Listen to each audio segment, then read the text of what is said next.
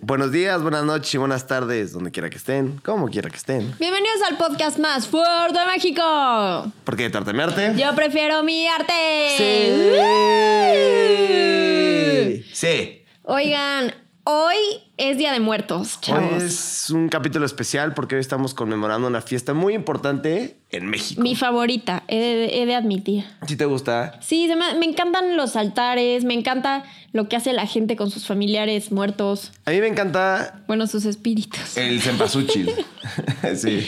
A mí también. Oye, mi novio me regaló la semana pasada una maceta con flores de cempasúchil. Güey, son cabronas. Son Son cabronas. mamá, son súper naranjas, no sé, son súper chidas. Sí, son muy, muy padres, muy padres. Entonces, pues, eh, siguiendo mi dinámica de dedicarles una canción, hoy les dedico la de Chumbala, cachumbala, cachumbala. Venga, escúchela. Escúchala. Oigan, antes de empezar este eh, capítulo tan especial, conmemorando el Día de Muertos, me gustaría mandar un fuerte saludo y mucho ánimo y mucho porte a Acapulco. Sí. Que se hizo mierda el- lamentablemente la semana antepasada y pues sí está... de la Y hay que donar, chavos. Sí, hay que donar, hay que apoyar porque Y escribir que es para Acapulco de donación, porque si no se lo clavan. eh, el gobierno, ahí lo puedes vipear si quieres. porque porque esa es una de las noticias que traemos. Le estamos echando mil de, mil de ganas para que ustedes nos puedan acompañar continuamente en YouTube. Sí, caray. Nos bajaron nuestro canal de YouTube, no sabemos por qué, no, no tiene sentido por lo que nos acusan. Exacto.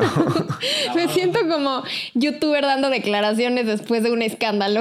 Pero después vamos a sonar más famosos cuando digamos, ya recuperamos el canal, chavos. Lo después vamos a tanto tiempo". recuperar, o sea, todos somos miados. Sí, y también les queremos agradecer a todos los, pues ahora sí que participantes de este programa por apoyar eh, la moción de recuperar el canal. ¿no? Menos a Fer, que estoy segura que él nos denunció. Exacto.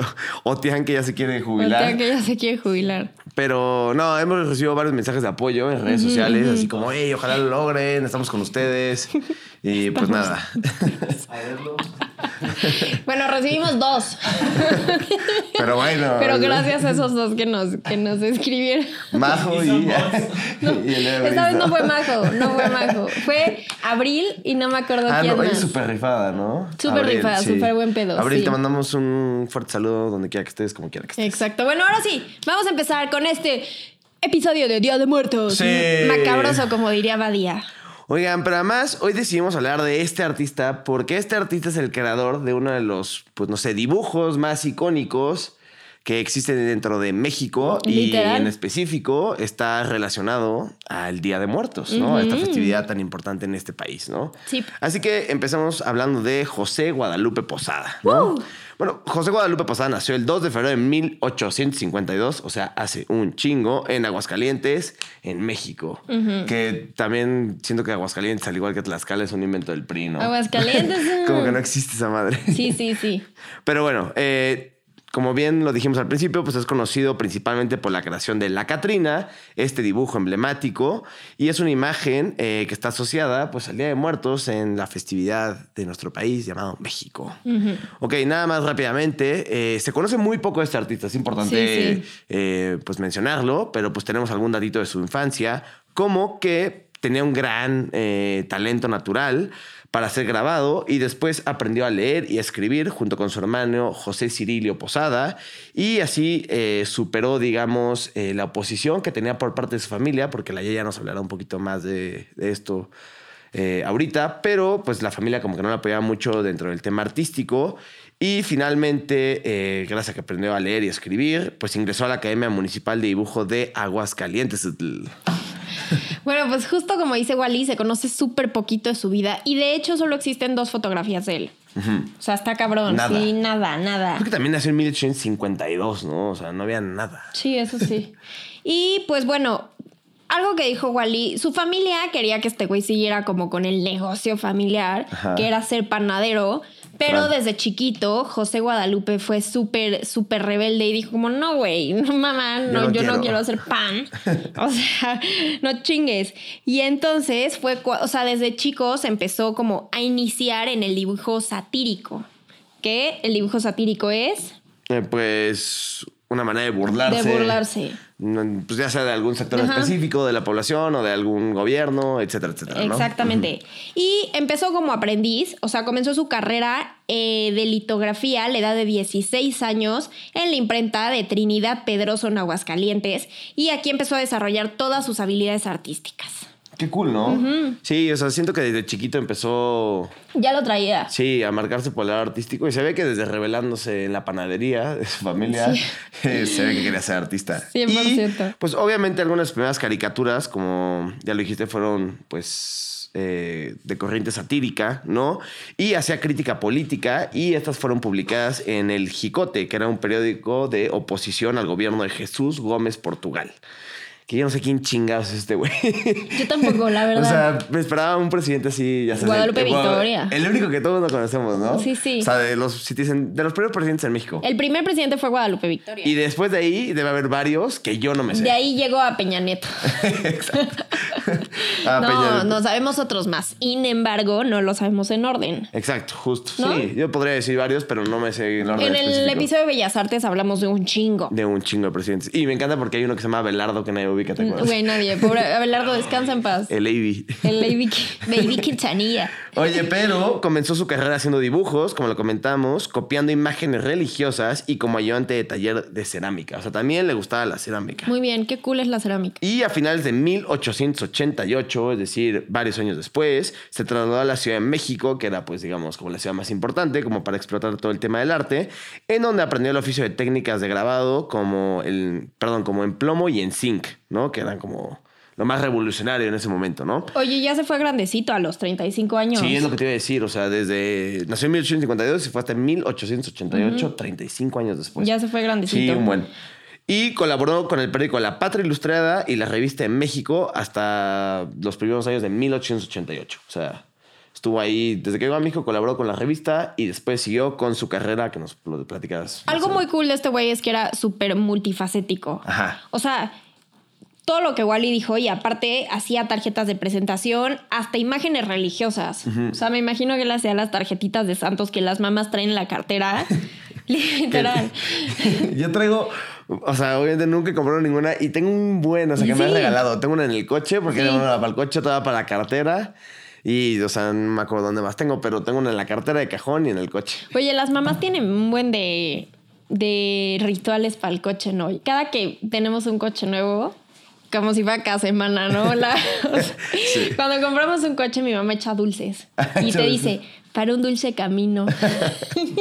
Bueno, menos mal no lo bendijo. De ahí viene el padre, va a bendecir el coche. No estoy segura, pero yo creo que no. Creo que nunca lo, lo- Por eso está tan chocado el mío. Le faltó eso. Pero el dulce camino lo he tenido. Oye, bueno. Sí, dime. También abrió su propio taller y conoció al impresor Antonio Venegas Arroyo, con quien colaboró bastante en la tarea de informar al pueblo de los diversos acontecimientos usando formas originales y divertidas. Entre otras cosas, usó esos acontecimientos que trataban también de hechos políticos, como ya había comentado un poco Wally, crímenes truculentos, Truculentos. accidentes y algo muy cagado que me llama mucho la atención es que hasta de, de pronósticos del fin del mundo. ¿Qué ibas a ver, José? Guadalupe. Guadalupe Posada, Posada. del fin del mundo en 1888, güey. No, pues no sé. O sea, Chance le dio como la profecía de los mayas, que supuestamente el mundo se iba a acabar en el 2012. Yo siempre he creído, o sea, me da miedo cuando me dicen, este es el año, el 31 de diciembre, yo. Oye, pero además, eh, justo, o sea, digo, no sé qué pronosticaron exactamente los mayas, pero decían que en, pues en el 2012 se iba a acabar el mundo, ¿no? Y mucha gente fue como a las pirámides mayas para ver cómo se iba a acabar el fin del mundo en el 2012. Y pues aparentemente pues no se acabó el mundo, evidentemente, pero hubo como un eclipse en donde todo, o sea, de cuenta, el sol se cubrió y se puso como... Neta, como una silueta encima y todo se volvió de noche. ¿Cómo una- crees? Sí, entonces mil gente se apanicó porque creyeron que realmente. Yo sí hubiera creído, me cago. Sí me cago y le pido perdón a José Guadalupe en cuanto lo vea, ya, ya, del otro lado. Del otro- Pero, eh, pues bueno, o sea, pronosticaba según el fin del mundo, o no es que lo pronosticaba, bueno, sino como que hacía como Ah. dibujos que se relacionaban con esto. Y pues más adelante integró el grupo de periódicos, porque es importante mencionar que este artista estuvo muy ligado a los periódicos durante toda su vida. Trabajó siempre para periódicos y aquí fue donde, digamos, tuvo su mediano éxito, ¿no? Sí. Porque, pues, como les digo, no es muy conocido o no es muy popular.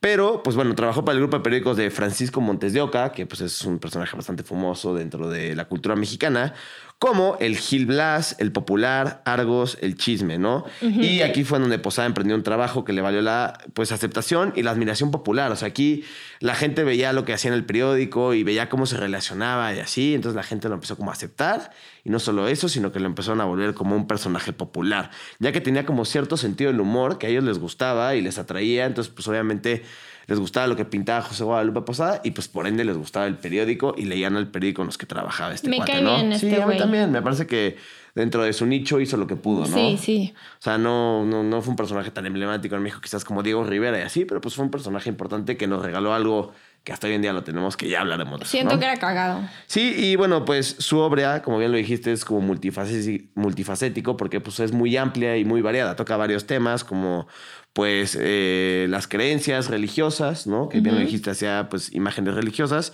Y sobre todo yo creo que aquí fue donde más se ganó la fama, ya que habla de formas de vida cotidianas de grupos populares en México. Eso fue lo que yo creo que más le ganó fama, ¿no? Y en 1900 1893, perdón, colaboró de manera irregular con el periódico Gil Blas, no sé por qué irregular, pero bueno, el cual estaba dirigido por la clase pobre del pueblo y tenía tintes antiporfiristas. O sea, realmente, pues digamos que estaba en contra de la dictadura de Porfirio Díaz y además apoyaba mucho al pueblo y esto le, le generó una gran conexión con ellos, ¿no? Sí. Con toda la clase popular. Está muy Se padre. los ganó, se los ganó súper bien, la verdad. Sí, la verdad es que estuvo muy cool. Y pues obviamente, eh, pues a continuación la Yeya nos va a platicar un poquito de... Ah, no, yo les voy a platicar. yo les voy a platicar, tipa. Yo les voy a platicar un poco de su muerte y luego entre... entre no. Entraremos. Entraremos a, pues, hablar de Lo que hizo. realmente qué lo catapultó al éxito, ¿no? Que Pues, aparte, bueno, creo que es el primer capítulo en el que hablamos de la muerte así tan rápido, ¿no? Sí, está cañón. Es que pues tienes que entrar. eh, es que su vida no es tan importante, sino como el legado que dejó, Sí, ¿no? sí, sí. Suena muy poético, pero es la verdad. Bueno, como les mencionamos al principio del capítulo, pues realmente no se conoció mucho la vida de este cuate, así que vivió y murió prácticamente en el anonimato y fue eh, pues conocido muchos años después de su muerte. Ya nos platicará ella quién lo hizo famoso o quién lo dio a conocer y lamentablemente falleció en el alcoholismo. No, güey. Falleció en el alcoholismo en el barrio bajo de Tepito. No. Sí, o sea, por si, por si la cosa no se podía. Sí, exacto. Por si la cosa no se podía poner peor, murió en el barrio bajo de Tepito de alcoholismo. Ahora, dicen que Tepito es un gran lugar. O sea, que la gente la más trabajadora de México, la que vive en Tepito. Para los que nos escuchan en otros países, Tepito es un barrio popular en México de alto grado de inseguridad, ¿no? Y ahí fue donde, pues, supuestamente murió de alcoholismo. Y fue a los 61 años de edad, el 20 de enero de 1913, y supuestamente fue sepultado en una fosa sin identificar en el Panteón de Dolores. No. Sí, o sea, No. sí fue medio pues, trágica su muerte, ¿no? Sí, decirlo de vaya que murió en sí, oscuri. en la oscuridad, en el anonimato completamente. Completamente. Y además, pues obviamente él, como bien lo dijimos anteriormente, eh, tenía tintes antiporfiristas, es decir, estaba en contra de Porfirio Díaz, este dictador que estuvo en México. Entonces, pues al morir en 1913 no pudo ver la famosa decena trágica, que es esta, este golpe militar que hizo Victoriano Huerta y que man- mató al presidente electo Francisco y Madero y a Pino, Pino Suárez. Suárez. Ajá, entonces pues, pues no lo pudo ver porque seguramente se hubiera revolcado en su tumba, ¿no? Pero pues eso fue algo bueno y además pues no pudo ver ya después eh, algo que le hubiera Lo que gustado. logró. Sí, no, lo que logró y lo que, algo que le hubiera gustado que fue la entrada triunfal de Villa y Zapata en diciembre de 1914, ¿no? Entonces pues básicamente pues esa fue brevemente la vida de José Guadalupe Posada. Ok, ahora vamos a hablar de lo que dejó. Exacto. Qué chingón haber sido el güey que dejó la Catrina en. México. O sea, México no es México sin sus Catrinas, ¿no? Sí. Me encantan, son cabroncísimas. Y en el Día de Muerto ves todo, o sea, ves altares que contienen la Catrina, ves papel picado, que es algo muy popular en México, cuelgan como unos papelitos de China y como que los pican, y por lo general eh, hay alguna frase, o bien está la silueta de la De la Catrina. Catrina. Entonces está muy cool, o sea, todo lo que hizo por México. ¿no? Exacto, pero para los que no sepan qué es la Catrina, es una figura esquelética vestida súper elegante que se convirtió en el símbolo icónico de la cultura mexicana. O sea, literal es un esqueleto como parecido a Tian. Súper elegante, literal, eh, cosa que no se parece a Tian. Pero es muy especial para el Día de Muertos. Ahorita Wally va a hablar un poquito más a fondo de lo que es el Día de Muertos. Ajá. Y la cratínica, la cratínica. la cratínica, la Cat- eh, fue originalmente una crítica satírica a la clase alta mexicana de esa época. Sí, y te voy a interrumpir porque se supone que se burlaba de la clase alta mexicana que adoptaba la moda europea y rechazaba las raíces indígenas. Tiene sentido Eh, completamente en cómo está vestida. Sí, ¿no? justo. Y además, justo eh, tiene más sentido porque Porfirio Díaz apoyaba como, ya sabes, la Eso, moda sí. europea y quería hacer un poco México eh, similar a París, entonces traía la moda. Sí, los vestidos con el corsé y los sombrerotes Exacto. y plumas. sí, y eso sí. era muy de la clase alta, ¿no? Entonces un Sí. poco la Catrina es pues burlarse de la moda europea, ya que pues la gente, digamos, de clase alta pues está rechazando sus raíces indígenas, ¿no? A huevo. Entonces, y pues, algo súper interesante es que él no fue el que le puso el nombre de la Catrina a la Catrina. Ah, cabrón. Ajá, sino nada más y nada menos que nuestro compadre el Diego Rivera, El sapo. el sapo. Él le puso nombre porque de hecho Posada había llamado eh, a la Catrina la garbancera. La garbancera. Está mucho mejor que, o sea, Sí, güey. la Catrina, sí. ¿Y tu garbancera? No, se escucha raro, Suena ¿no? como una bolsa como del mandado. Ay, se te olvidó la garbancera otra vez. No, a mí se me hace más como un albur. Como la garbancera. ¿Qué sería la garbancera? Como tu exnovia. Ay, ¿Dónde dejaste la garbancera? No sé, no sé. Díganos para ustedes qué sería la garbancera. Y eh, bueno, platíganos un poquito de lo del Día de Muertos para la gente que no es, no es de México. bueno, básicamente eh, el Día de Muertos es el día en que México eh, tiene una festividad en donde recordamos pues a los muertos, ¿no? O sea, de una linda manera, ¿no? O sea, ponemos un altar y ponemos la fotografía por lo general de esa persona que ya no está con nosotros y le dejamos algo relacionado eh, Que le que le gustaba mucho en su vida, ¿no? O sea, comer, tomar. comer, tomar, a lo mejor le dejan una botella de tequila o le dejan su platillo cartas, favorito. sí, lo que exacto, algo que le gustaba mucho a esa persona, ¿no? Entonces, eh, pues literalmente es eso, ¿no? O sea, como que recordar a las personas que estuvieron con nosotros y hoy ya no están, ¿no? Entonces es algo como muy bonito porque además, pues... eh, todos estos altares van acompañados de flores, específicamente el cempasúchil, que es esta flor muy Naranja, mexicana, hermosa. naranja, exacto, que es muy cool la cual el novio de la Yeya le regaló a una Yeya una maceta, ¿no? y pues obviamente hay, pues como les digo, elementos como velas, alimentos y por lo general ahí aparece la Catrina. Exacto. Oye, y tengo otra cosa que hizo este güey. Nada más rápidamente les quiero decir lo que representa la Catrina, ¿O no? que es muy importante. pues la Catrina representa la idea, o sea, la idea de que la muerte es parte natural de la vida y se celebra como una transición a otro estado en lugar de ser temida. O sea, es decir, eh, un poco, sí, o sea, la festividad en México es que la muerte es como un trance y vas a otro lugar en donde no tienes que tener miedo, sino vas a ser recordado de una linda manera, ¿no? Entonces, como que cuando tú mueras, la gente te va a recordar y no irás a un lugar peor, sino a un lugar diferente, no quiere decir peor, pero posiblemente será un lugar mejor. Entonces, eso es lo que representa la Catrina. Sí, como celebrar un poco la vida de, de la persona, Sí. ¿no? Y justo cuando hablamos de la moda y este tipo de cosas, es un recordatorio a que incluso la muerte, la elegancia y la belleza siempre perduran. Bueno, ya puedo seguir. Sí, perdón por mi monólogo. Este, este güey también hizo las calaveras literarias. Y algunas personas dirían, ¿qué es eso? ¿Qué es que sea? Bueno, pues las calaveras literarias son los poemas satíricos que se burlan de las personas, eh, no sé, políticos o quien sea, junto con ilustraciones de calaveras. O sea, literal son poemas burlándote de alguien. A mí en la escuela de chiquita, o sea, en primaria, me ponían a hacer Una calaverita, Una ¿no? calaverita siempre. Y eh, obviamente esto también se ha convertido en una tradición súper importante para el Día de Muertos en México. Sí, por lo general es, eh, te burlas de alguien eh, acompañado de la muerte, ¿no? Como, Ajá. ahí viene Mariola con sus, no sé, con su, sí. Con su garbancera. Ah, agarrada de su garbancera y viene muy contenta con su cempasúchil. O sea, como que relaciona las cosas del día de muertos. Pero yo creo que tienen que rimar. Sí, exacto. Yo no lo estoy haciendo bien. No, porque, claramente no. Porque en mi escuela no lo hacíamos, pero, pero sí, sí, se entiende, ¿no? Oye, y también algo muy interesante es la colaboración que tuvo con Diego Rivera. Ah, yo pensé que era así como la colaboración que hizo con Louis Vuitton. ¿no? La Tane, colaboración ¿no? que hizo con J Balvin en sus calaveras literarias. Peso pluma para persignar. Oye, no, con Diego Rivera, porque influyó en muchos artistas de ese tiempo, en especial en Diego Rivera, o sea, que es un moralista puta, de los más famosos de México, ya hablamos de él. Y, o sea, literal influyó en, el, en su propio trabajo. O sea, entonces Diego pues, lo amaba y lo admiraba y él ayudó a promover y preservar el legado del artista después de su muerte. Porque como Wally ya dijo, se murió, o sea, conociéndolo tres pelados. Y en entonces. Diego, entonces Diego fue como, güey, no, no, o sea, vean este güey y lo que hizo y lo que hizo. Entonces se portó punto para Diego en eso. No Sí. nos cae tan bien, pero punto para Diego.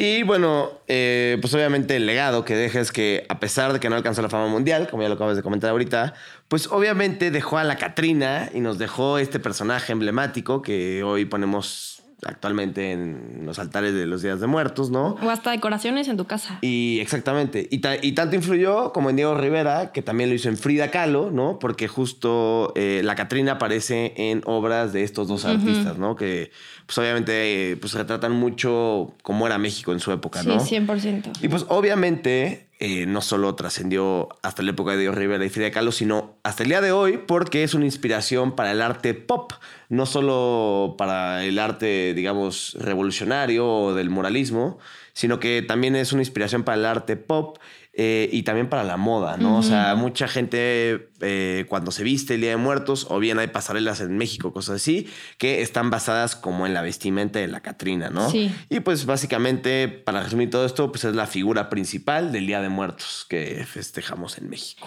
Sí, y nada más para que sepan, el Museo Posada está en Aguascalientes, su ciudad natal. Y pues bueno, obviamente es para exhibir y preservar todas sus obras y para también educar al público sobre su impacto en la cultura mexicana.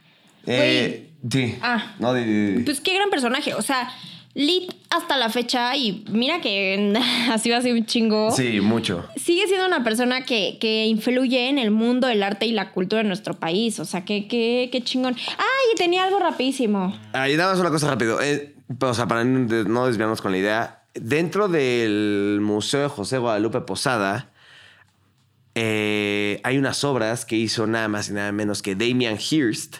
Porque no sé si recuerdan el capítulo y si no lo han escuchado, vayan a escuchar. Damian Hirst es muy famoso porque hizo una calavera llena de diamantes. Ajá. Entonces Damian Hirst, como en honor a José Guadalupe Posada, hizo una obra donde hay varias calaveras y están expuestas en su museo. Cosa que está muy cool, ¿no? Porque pues un artista contemporáneo, pues, eh, digamos, apoya a este artista mexicano. Entonces está muy, muy padre.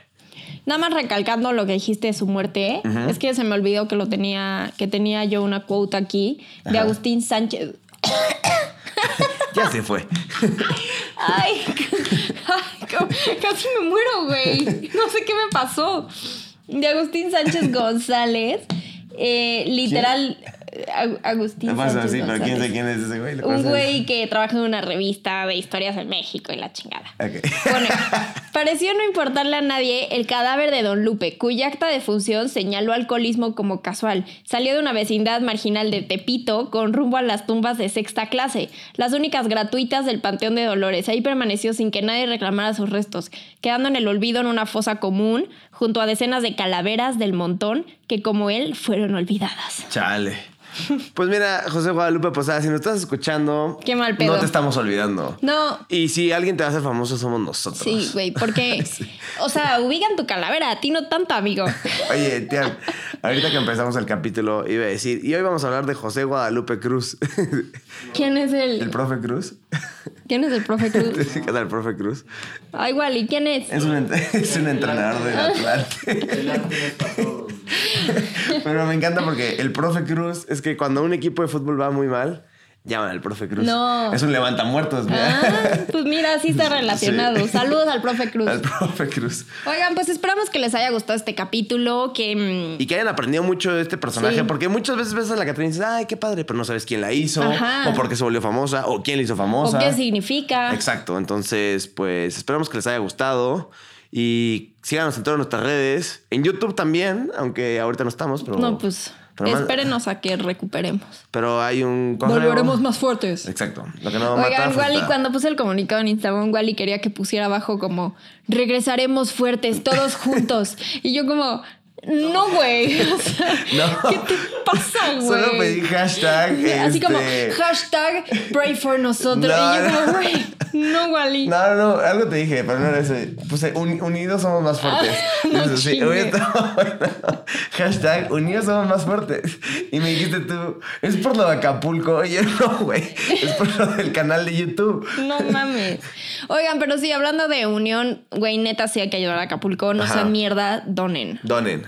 100%. Donen, amigos. Y pues nada más para despedirnos, pues las redes sociales, eh, Porque tu arte en todas partes. eh, en Facebook, YouTube. eh, sí, no, aún, pero TikTok, Instagram, Facebook, ta, ta, ta, ¿no? Sí. Pero bueno, eh, lo más importante es que festejen este Día de Muertos y recuerden, recuerden a sus antepasados y pues les dejen algún altarcillo o así. Sí. ¿No? Y ya, pues porque tu arte a mi arte. Pues yo prefiero mi arte. Pues bye. Ya bye.